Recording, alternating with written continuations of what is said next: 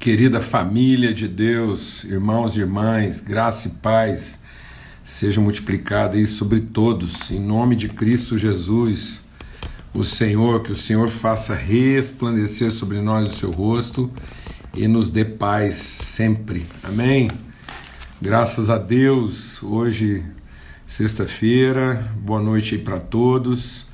Estamos aqui uma vez mais assentados nessa mesa preparada, em nome de Cristo Jesus, e nessa viração do dia, amém? Um tempo mesmo especial do Senhor na nossa vida, para que juntos a gente possa comungar, compartilhar, repartir, sermos fortalecidos, sempre lembrando o privilégio da gente é, compartilhar dons, virtude e também a gente poder é, ser fortalecido pelo exercício né, da mutualidade da nossa fé, colocando o nosso amém em favor do sim do outro. Amém? A glória de Deus se revela quando há um sim e um amém. Então, o privilégio da fé é termos em Cristo o sim e o amém. Cri, por isso falei. Em nome de Cristo Jesus. Glória a Deus. Muito bom. Grande privilégio. Os irmãos estão chegando aí, a mesa vai sendo composta e muito bom assim receber os testemunhos das pessoas que têm sido é, é, abençoadas, pessoas que têm tido assim sua vida transformada. Eu quero dizer que cada testemunho que a gente recebe aqui é, nos consola, é uma palavra de consolo, é uma palavra de, de ânimo, de encorajamento né, e de testificação. Então eu quero louvar a Deus pela vida dos irmãos, o empenho, a fidelidade, gente assim que, que tem é, se disposto né, a sentar nesse momento aí, a gente juntos refletir, aprender, meditar. Muito bom, muito bom ser família. Amém? Em nome de Cristo Jesus, graças a Deus. Né? Um forte abraço aí para todos e muita gente aí de lugares distantes compartilhando conosco aí esse tempo, esse momento de, de comunhão, de relacionamento, essa mesa preparada na viração do dia, o momento em que Deus, lá no jardim, né, vinha para conversar com o homem, iluminar seu entendimento, trazer revelação para que a gente pudesse enfrentar, para que a gente possa enfrentar tempos de desafio, guardar no nosso coração a palavra do Senhor, para que a gente não seja desviado, para que a gente não seja distraído em tempo algum. Amém? Glória a Deus, graças a Deus, muito bom. Vamos ter uma palavra de oração e os irmãos vão chegando aí e a gente vai orar para que a gente possa realmente ter esse tempo assim bem especial de Deus. A minha esperança é que hoje a gente consiga aqui é, fechar o capítulo 2 de Filipenses, né, nessa meditação que está sendo tão bendita. A gente está aí meditando sobre a carta de Paulo aos Filipenses. Pai, muito obrigado, obrigado pelo teu amor, tua bondade. Nós bendizemos o teu nome pela misericórdia do Senhor renovada sobre as nossas vidas e clamamos mesmo para que nossos corações, tudo que nós queremos é que sejam iluminados os olhos do nosso entendimento para a plena compreensão da tua vontade, do teu propósito para a nossa vida, Pai. No nome de Cristo Jesus, o Senhor Espírito de Deus sopra, sopra sobre a nossa vida e conduz naquilo que é o mover, o movimento do Senhor na nossa vida. No nome de Cristo. Amém. Graças a Deus. Então, Paulo, ele compartilha conosco aqui, né, é, essa carta aos Filipenses, uma carta é, escrita né, num tempo de isolamento, num tempo de dificuldade, de privação é, da companhia né, física dos irmãos. E Paulo amava profundamente os irmãos, está sempre orando por eles, mas nesse momento ele está preso, ele está lá isolado, então é, ele está distante e é um isolamento forçado, é involuntário e mesmo assim ele encontra formas de abençoar os irmãos, de fortalecer, de, de edificar e de transmitir virtude. Então a gente está meditando aqui e, e, a gente já está lá no final do capítulo 2. Hoje a gente vai ver do versículo 19 até o versículo 30 do capítulo 2. Mas para quem está chegando aí, a gente né, sempre faz uma breve panorâmica aqui. Paulo começa no capítulo 1, deixando bem claro essa convicção dele de origem e destino.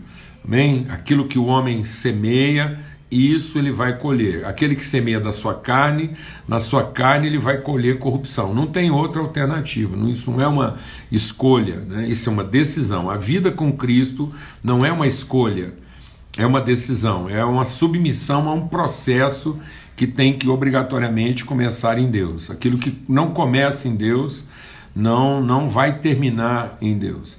Essa foi a grande falácia do diabo para o homem, dizer que alguma coisa que começada em nós poderia terminar em Deus. Amém? Não existe essa alternativa. Nós temos que nos submeter aos processos. Então só vai terminar em espírito aquilo que é gerado no espírito, só vai terminar em virtude aquilo que é gerado em virtude.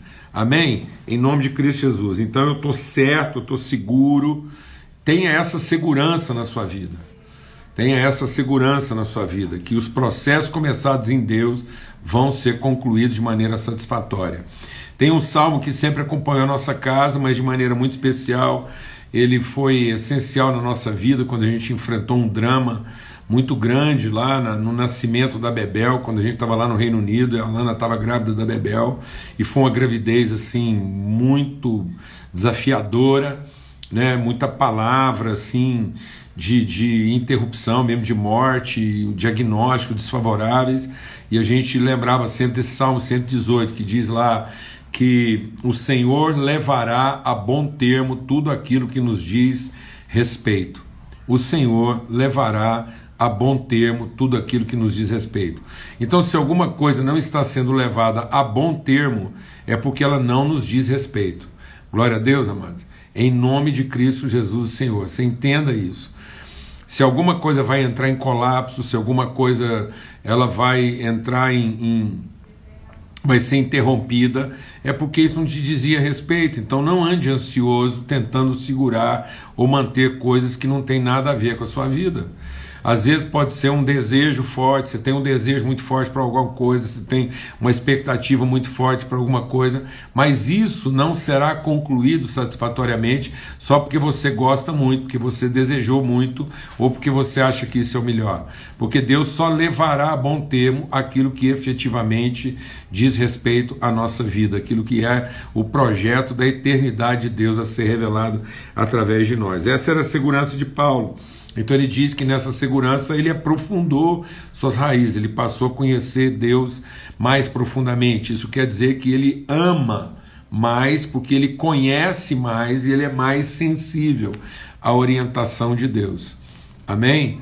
Em nome de Cristo Jesus. Isso é amar mais. Então nós podemos desenvolver em amor, nós podemos crescer em amor porque nós vamos conhecer mais. Então, às vezes, você é, às vezes você está querendo trabalhar suas emoções né, os seus afetos na área das suas emoções e não os seus afetos na área das suas convicções.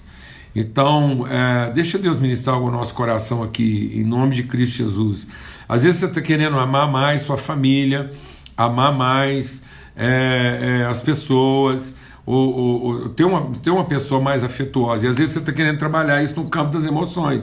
Mas as emoções são relativas. As emoções variam de acordo com a temperatura e pressão. Então, dependendo da temperatura que você está vivendo, da pressão que você está sofrendo, as suas emoções vão responder nesse nível de temperatura e pressão. Então, com os mesmos elementos, você pode ter é, é, resultados totalmente diferentes. Então, onde é que o amor vai aumentar? Na medida em que eu conheço mais, eu conheço mais o que, que eu tenho para entregar, eu conheço mais o que, que Deus já concedeu, então eu, eu tenho uma relação é, menos, é, é, que, que requer menos, que presume menos, que expecta menos, para uma relação que oferta mais. Aí você vai amar mais, porque você vai conhecer melhor a Deus, conhecer melhor a si mesmo, e em conhecendo melhor as pessoas, você vai ter mais para ofertar, para entregar, e consequentemente você tá, vai estar tá menos susceptível. Eu vou insistir nessas palavras muitas vezes. Você vai estar menos susceptível das ações delas e mais sensível àquilo que podem ser suas ações. Então, sensibilidade é você ter uma percepção melhor do que você tem para entregar, em vez de você ter essa susceptibilidade maior do que as pessoas fazem com você. Então, não seja susceptível do que as pessoas fazem, mas seja sensível ao que Deus pode fazer. Amém? E ele então está seguro disso, e, e, ele diz: então em tudo não serei envergonhado, em nada serei envergonhado, porque em tudo Cristo será glorificado. E ele vai por aí, né? E ele diz: então, se há entranháveis afetos e misericórdia, se há comunhão com Cristo, se há unidade, se nós, se é Cristo em nós, então a gente pode é, se desenvolver. Ele diz: então nós vamos evoluir, o nosso, a nossa alegria será completa.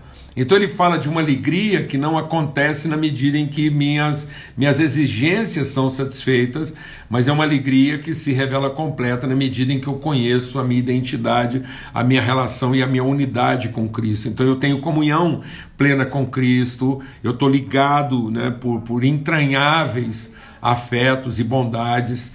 Então, em nome de Cristo Jesus. Então ele diz: olha, quando você entende isso, você não faz mais nada para competir e nem faz mais nada para ser reconhecido. Então não, a gente elimina essa coisa da contenda e da vanglória.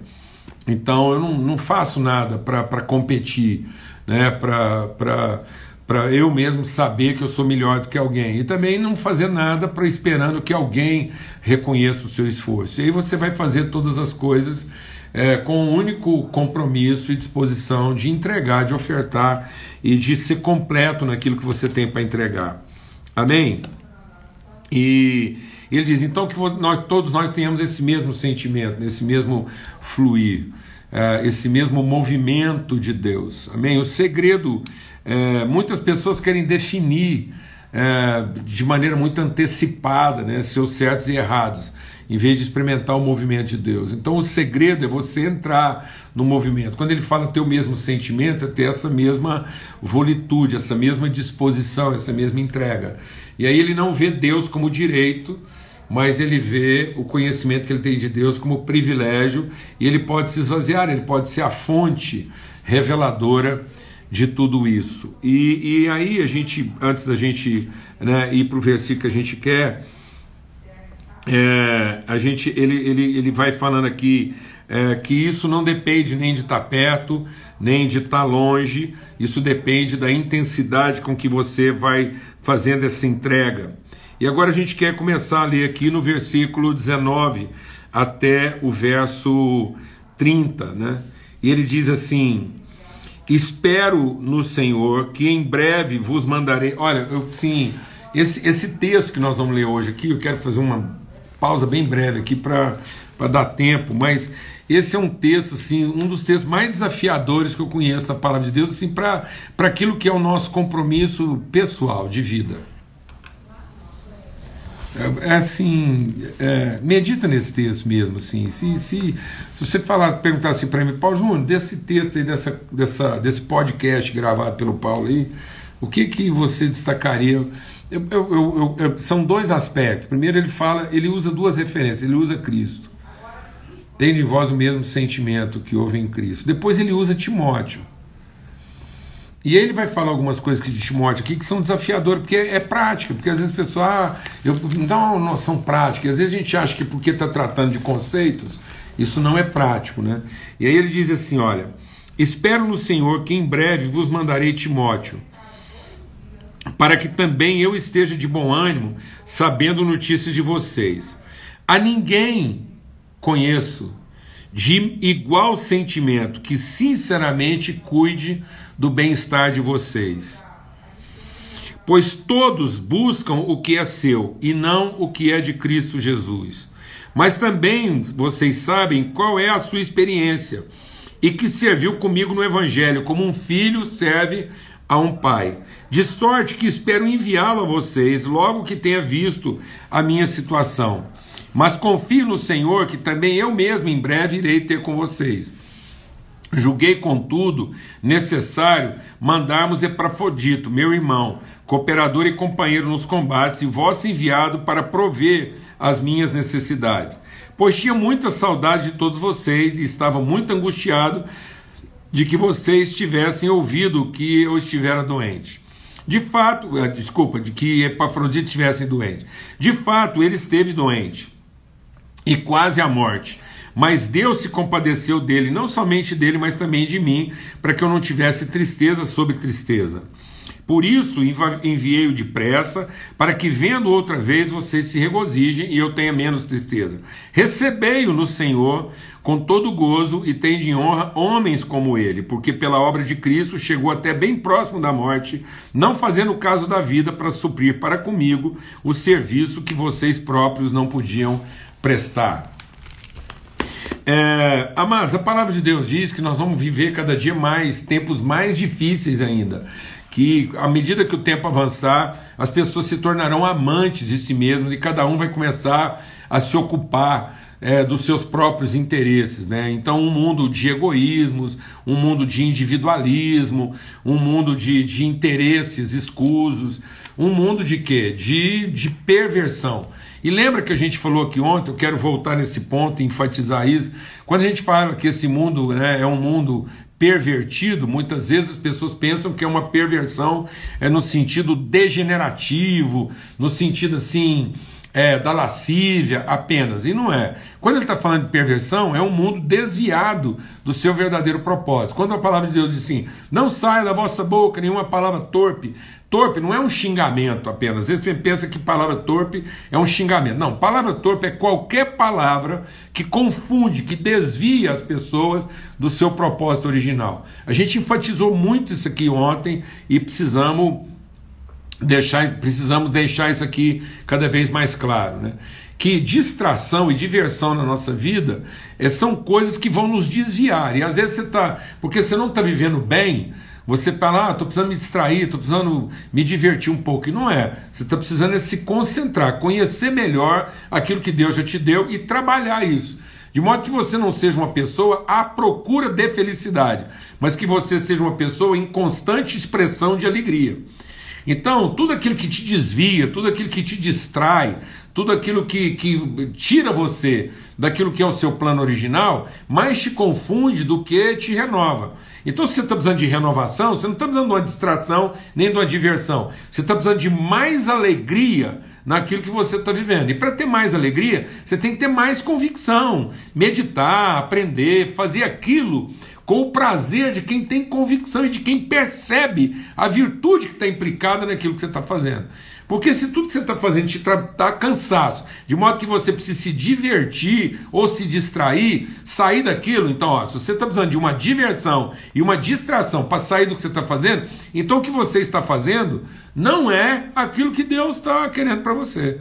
Quando eu estou num projeto de Deus, eu posso mudar minha atividade, mas nada que vá me distrair ou me divertir, me desviar me tirar daquilo que é o propósito. Porque em todas as coisas eu não vou estar cansado, eu vou estar renovado, eu vou estar sendo iluminado e eu vou encontrar alegria. Então, quando Jesus ia lá para o monte para orar, ele não estava em busca de uma distração nem de uma diversão. Ele estava lá buscando se concentrar ainda mais naquilo que trazia para ele o quê? Esperança. Quero trazer à memória aquilo que me dá esperança. Enfim, então a gente está vivendo esse mundo que vai puxar você para uma distração, vai puxar você para uma diversão que vai desviar. E às vezes você vai ter um, um êxtase ali naquele momento, mas isso não vai realmente trazer esperança para o seu coração. Quando Jesus estava lá na cruz, prestes a dar a vida por ele, por nós, e prestes a ser sacrificado, morrer, está lá pregado na cruz. O que, que ofereceram para ele? Ofereceram uma esponja embebida em vinagre. O que, que era aquele vinagre? Era uma analgesia. Então alguém estava querendo produzir um analgésico, algo que divertisse, que distraísse, que tirasse Jesus da concentração do que aquele momento significava. Mas Jesus recusou qualquer coisa que o corrompesse, que o pervertesse. Então esse mundo hoje, como ele é um mundo pervertido, as pessoas muitas vezes estão à procura do seu próprio interesse, achando que ao procurar a sua própria felicidade, eles vão encontrá-la. Mas a palavra de Deus diz que é aí que eles vão se perder. E por que, eu estou enfatizando isso? Porque Paulo começa nesse contexto, ele próprio escreveu para Timóteo que seria um mundo de perversão, que o mundo vai tornar cada vez mais egoísta, ele escreve isso nas suas cartas a Timóteo. Ele diz agora, presta atenção, eu estou mandando Timóteo aí para cuidar de vocês, porque eu não conheço ninguém que tenha por vocês os sentimentos que o Timóteo tem. Meu Deus, assim, eu fico pensando, eu fico pensando se todos nós carregássemos uma carta de recomendação. Imagina Deus te mandar para um lugar e ele escreve uma carta, coloca na sua mão e manda você levar essa carta. Você não vai abrir, não. Amém? Você não pode abrir. Você vai carregar uma carta de recomendação e quando você chegar lá no seu destino, as pessoas vão ler essa carta escrita por Deus a nosso respeito, a meu respeito e a seu respeito. Imagina indo para o trabalho com uma carta de recomendação escrita por Deus. Ou você chegar na sua igreja e quando as pessoas abrissem essa carta, estaria escrito o que a nosso respeito? Eu fico mas isso me produz tanto quebrantamento quando eu vejo essa, essa recomendação de Paulo que assim. Eu fico pensando no nosso desafio. Né? Deus, Deus virar para Lana e falar assim: Lana, ó, eu, eu pus o Paulo Júnior aí para casar com você porque eu não encontrei ninguém na terra que iria ter por você os sentimentos que ele tem. Imagina Deus falando para os nossos filhos. Você imagina Deus falar para cada um dos nossos filhos e dizer assim: olha, você na, nasceu na casa do Paulo Júnior e da Lana porque, em relação a vocês, em relação a vocês, é, eu não teria lugar melhor para vocês serem cuidados. Eu não teria ninguém para, no caso de vocês, que iria ter por vocês os sentimentos que eles vão ter. Amados, é isso. Concentra nisso. Busca isso. Busca-se essa carta de recomendação, essa pessoa. Porque às vezes a gente está procurando uma pessoa que cuide de nós. E não cuidar das pessoas como Deus nos comissionou para cuidar. Às vezes a gente está achando que a felicidade está em encontrar alguém que vai cuidar de nós. Não, amados. A alegria está em encontrar os motivos pelos quais nós vamos cuidar das pessoas. Sabe o que fazia de Timóteo um homem pleno? Porque ele estava sendo enviado para um povo lá e ele tinha o sentimento correto em relação àquele povo. É isso. Nós temos os sentimentos corretos em relação às pessoas. E aí Paulo está dizendo: Eu não conheço ninguém eu não conheço ninguém que tenha um sentimento igual por vocês como Timóteo. Isso, isso é a benção. Imagina você ir para um trabalho, o que, que acontece? O problema é que às vezes você sai para trabalhar de manhã e aí, tipo assim, é, a gente, às vezes você chegaria lá no seu ambiente de trabalho e fala assim: ó, eu não tenho lugar nenhum no mundo que vai resolver o meu problema como esse lugar aqui. Aí que lascou. Sendo que, na verdade, ao chegar lá no seu ambiente de trabalho, todo mundo olhasse para você e falasse assim: agora chegou aqui aquela pessoa e não tem ninguém que tem por esse lugar e por nós o sentimento que essa pessoa tem para cuidar da gente. Glória a Deus, amados. É assim que a gente tem, é assim que você vai chegar lá no seu trabalho. É assim que nós vamos chegar na nossa família. É assim que você vai chegar no seu ministério. Chega aí na sua igreja e não fica pensando se é, o culto vai ser bom. Liberta disso. Não vai para a sua igreja pensando se o culto vai ser bom, se você vai gostar do louvor, se a pregação vai ser boa, se o pregador é bom. Não. Vai lá para a sua congregação. Não fica pensando quanto é que você vai faturar lá na sua empresa, se vai fazer um bom negócio, quanto você vai ganhar. Não. Para, para de ficar procurando felicidade onde você não vai encontrar, não é aí, não é por aí. Não procure nada para distrair você, para divertir você, mas procure aquelas coisas nas quais você vai cumprir o verdadeiro propósito da sua vida. De modo que quando você chegar no seu trabalho, quando você encontrar com a sua família, com a sua esposa, exista sempre esse desafio.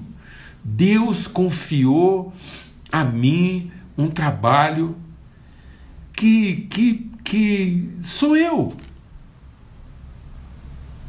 Sou eu. Deixa eu falar uma coisa. Enquanto você pensar que você casou com a mulher errada, é porque eu sei que não presta para ela. Enquanto você pensar que os seus filhos estão errados, então você que não é bom pai para eles. Enquanto você pensar que o culto é ruim, é que você é um membro ruim dessa congregação. Deixa as pessoas mandarem você embora, mas não pede para sair. Em nome de Cristo Jesus. Seja na vida das pessoas aquilo que você pode ser, mas não exija delas aquilo que elas devem ser. Fala devagar. Seja na vida de todas as pessoas aquilo que você pode ser, mas não exija delas aquilo que elas devem ser. Jesus não veio ao mundo dizendo às pessoas que nós deveríamos ser. Jesus veio ao mundo nos revelando a pessoa que nós podemos ser. Então Jesus não veio ao mundo para dizer o quanto que nós estamos errados em ser as pessoas que nós somos. Jesus veio ao mundo nos mostrar a pessoa que nós podemos ser, sendo a pessoa que ele podia ser. Ele nos inspirou a ser a pessoa que nós podemos ser. Amém. Então, em nome de Cristo Jesus, liberta hoje. Liberta hoje essas pessoas todas, liberta. E, e deixe de colocar esse peso e, e viva a vida com mais alegria, com tristeza, sem dúvida, com desafios, com conflitos interiores. Quando eu tenho que eu sou obrigado a pensar dessa forma, não quer dizer que eu estou me poupando dos meus conflitos. Não, pelo contrário, mas pelo menos eu vou enfrentar os meus conflitos com perspectiva com esperança, porque não vai depender de ninguém mais. Vai depender exclusivamente da minha relação com Deus. Então alguém pode não querer que você seja, mas você não está aqui para ser o juiz de quem não quer ser. Então as pessoas podem recusar o que você tem para oferecer. Mas você e eu não estamos no papel de julgá-las por isso, de condená-las por isso. Vou falar devagar. As pessoas podem não querer receber o que você tem para oferecer, mas eu não estou aqui para fazer juízo disso. Então, muita gente não quis o que Jesus tinha para oferecer, e nem por isso ele deixou de oferecer. Deixa o Espírito de Deus ministrar ao seu coração por isso, porque quando você transfere isso, quando você coloca na vida das pessoas, um dia você se cansa de oferecer. Um dia você desiste, porque você começa a achar que não vale a pena. Né? Eu, eu não gosto dessa expressão vale a pena. Então tem aí, porque é isso mesmo, essa expressão ela é, ela é traiçoeira, porque uma hora você vai achar que não vale a pena, não vale a penúria. Né? Mas agora Paulo está dizendo: esse é o homem. sabe por que, que ele está dizendo? Porque ele diz: ele é o meu companheiro, ele é o meu cooperador nas lutas. É isso, é isso, é isso que definia Timóteo. Ele não era companheiro nos benefícios, ele não é companheiro nas vantagens, ele não é o companheiro da distração ou da diversão, ele é o companheiro das crises. Amém? Não queira, não queira que as pessoas sejam seus companheiros da diversão, das pessoas que te distraem ou que te divertem, mas seja o companheiro delas nas suas crises. Não procure companhia para se distrair nem para se divertir, mas procure ser companheiro das crises. É isso que fazia a diferença do Timóteo. Ele era o companheiro das crises. Seja o companheiro das crises. Seja o companheiro das lutas, dos enfrentamentos. Se ofereça, ainda que no fim alguém recuse, mas não decida pelas pessoas. Quem decide se você continua ou não é o Espírito de Deus em você. E não se as pessoas estão reconhecendo seu esforço ou não. E ele diz assim: e ele foi para mim um sinal de misericórdia para com os outros. Então, o Timóteo é esse esse cara. Esse cara que não teve medo da morte e ele foi sinal de misericórdia. Eu louvo a Deus por esse testemunho, e mesmo em risco da sua própria vida, ele não deixou. E quantas vezes as pessoas, por conta de uma reunião ruim, de um negócio que não deu lucro, de uma, uma atividade que está difícil, as pessoas desistem. Como a gente abre mão facilmente das coisas que não correspondem às nossas expectativas e não correspondem aos nossos anseios. E aí o Paulo diz: sabe quem é esse Timóteo? Ele é um homem que, mesmo doente, difícil, está aqui com lutas e desafios. Ele, ele é companheiro, ele esteve comigo. E eu não sou. É, é tão forte a companhia de Timóteo para Paulo que ele diz assim: para que eu não tivesse tristeza sobre tristeza, ele ele estava comigo, e mesmo em face da morte, mesmo tendo sobre ele o peso de uma coisa irreversível, irreparável, ele não desistiu da nossa relação. Glória a Deus, amados. Essa é a cura, viu, irmão? Essa é a cura. Eu, eu olho para esse texto e Paulo nos traz essa figura de Cristo que muita gente diz, ah, mas é Cristo. Né? Aí só Jesus, é só Jesus e Timóteo. Amém? Então, quando Paulo inclui Timóteo nessa lista aí, ele nos deixa indesculpáveis, porque não é religioso, é espiritual. Não é Cristo para, nem com, nem a favor. É Cristo em. Então, Timóteo é na vida de Paulo esse Cristo em. Companheiro de lutas, de aflições, de enfrentamentos. E ele, quando olhava para esse grupo de pessoas, ele dizia: não conheço ninguém que tem por vocês o sentimento que esse homem tem. Que coisa maravilhosa que alguém possa dizer isso né, de nós. Eu não conheço ninguém em relação a essa família, a esse lugar, a esse ministério que tem por vocês os cuidados e compromissos que essa pessoa tem. Glória a Deus, amados. Em Cristo Jesus, até domingo, se Deus quiser, lá no nosso encontro de princípios, domingo às 8 horas da manhã, começando bem cedo a nossa semana. E em nome de Cristo Jesus, o Senhor, é, a gente vai estar tá lá 8 horas da manhã, porque uma semana de primeira não começa na segunda. Então, nós temos aqui a nossa mesa preparada todas as semanas de segunda a sexta-feira. É o nosso encontro aqui na viração do dia, mas a nossa semana começa domingo bem cedo, às 8 horas da manhã, tá bom? Um forte abraço para todos.